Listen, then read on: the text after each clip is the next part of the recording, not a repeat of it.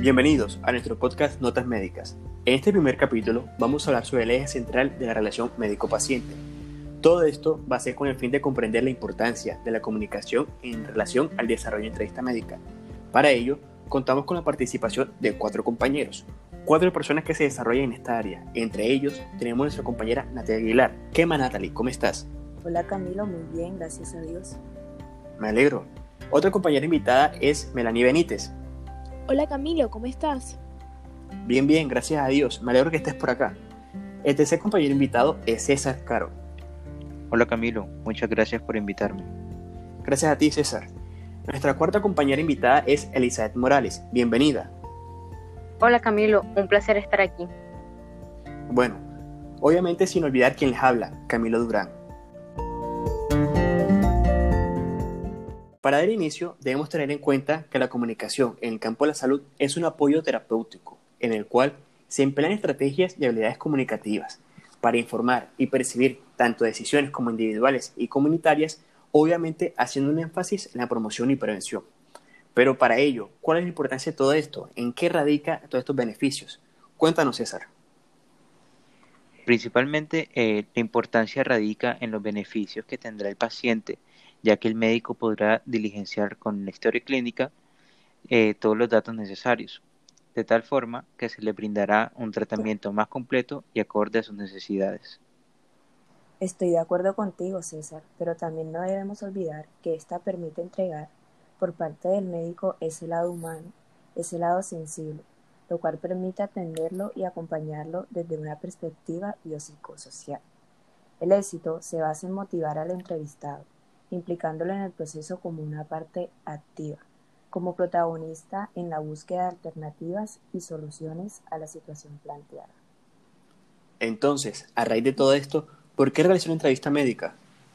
Pues mira, Camilo, yo considero que la entrevista médica es una herramienta diagnóstica, eficaz que posee el médico para la obtención de datos primarios, en donde son claves los factores cognitivos, afectivos y conativos, que son orientados hacia el diagnóstico, la relación médico-paciente y el tratamiento.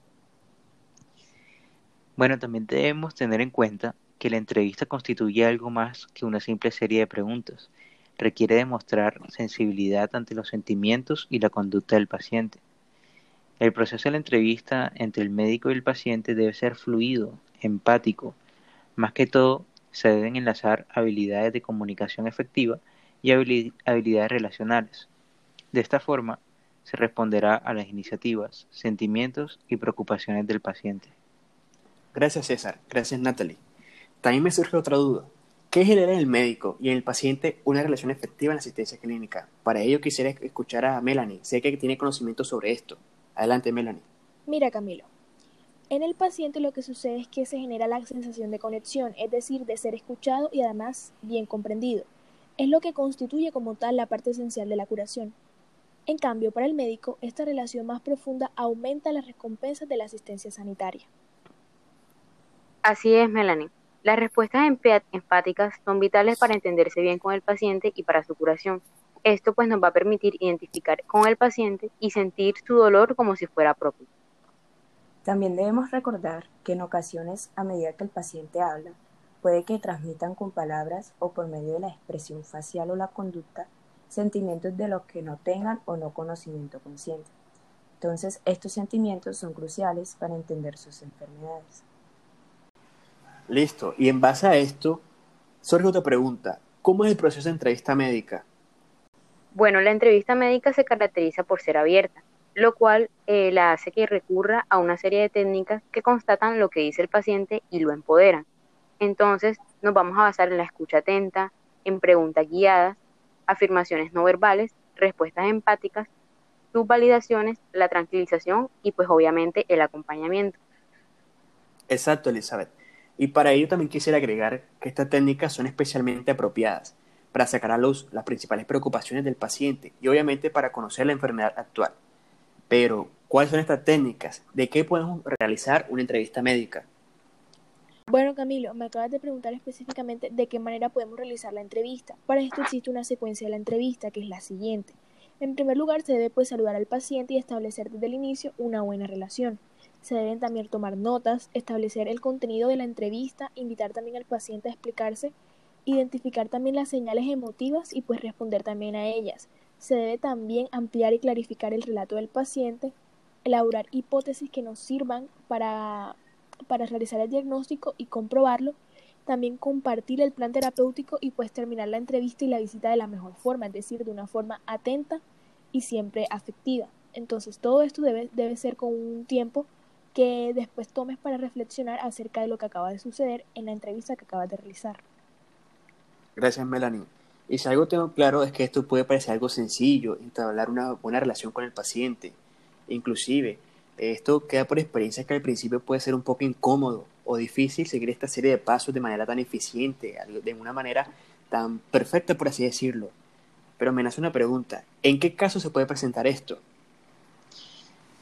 Eh, bueno, Camilo, eh, te voy a contar una anécdota eh, que me tocó vivir. fue una experiencia un tanto incómoda. fue con un paciente cuando estaba realizando mis prácticas. Estaba muy nervioso, o sea, eran las primeras prácticas. y además era de las primeras veces que atendía a un paciente y mi comunicación con la persona no fue la mejor, o sea, ya que hacía las preguntas incorrectas y no lograba entender lo que, lo que el paciente me quería expresar. Pero bueno, a medida que se van atendiendo pacientes, se va aprendiendo cómo tratar con ellos y así mejorar la calidad de la atención y por ende una mejor recuperación y satisfacción del paciente. Tienes razón, César. De los errores se aprende y en estos momentos es cuando se deben buscar estrategias para llegar a comprender la situación del paciente. En estos casos, pues debemos fortalecer la comunicación, y es importante utilizar ciertas preguntas, como lo son las explorativas, las clarificadoras y las cerradas, que ayuden con la precisión de lo que manifiesta el paciente. En esta podemos encontrar dos ejemplos. El primero puede ser pues cuando el paciente exprese que siente a veces una falta de aire. El médico pues debe poder diferenciar el tipo de disnea que, padece el paciente y para ello debe realizar una serie de preguntas que le permitan obtener la información necesaria pues para lograr esa diferenciación. Otro ejemplo puede ser que el doctor le pregunte al paciente que le señale pues dónde le duele, la gravedad del dolor y cuándo comenzó a sentirlo.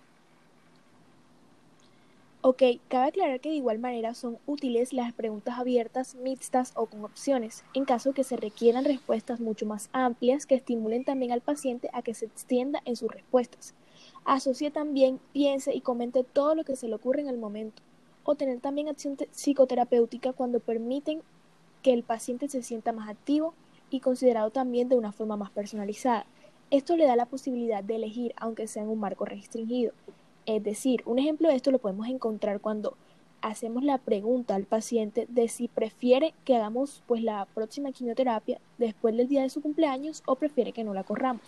Aquí estamos interesándonos mucho más eh, de su vida privada, de sus sentimientos y de lo que el paciente requiere y necesita y no solamente en la atención sanitaria.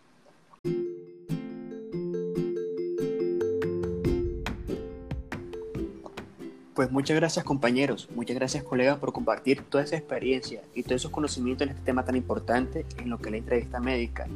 Yo sé que poco a poco vamos a fortalecer estas bases y en un futuro, cuando empecemos a ejercer eh, esta carrera profesional, nos irá muy bien en esto. También quisiera invitar a todas las personas que escuchan este podcast eh, de notas médicas que sigan escuchando los siguientes capítulos, en el cual seguirás aprendiendo en lo que es el área de la salud. No te olvides que quien te habló fue Camilo Durán y estuvo acompañado de Melanie Benítez, Natalia Aguilar, César Caro y Elizabeth Morales. Hasta la próxima.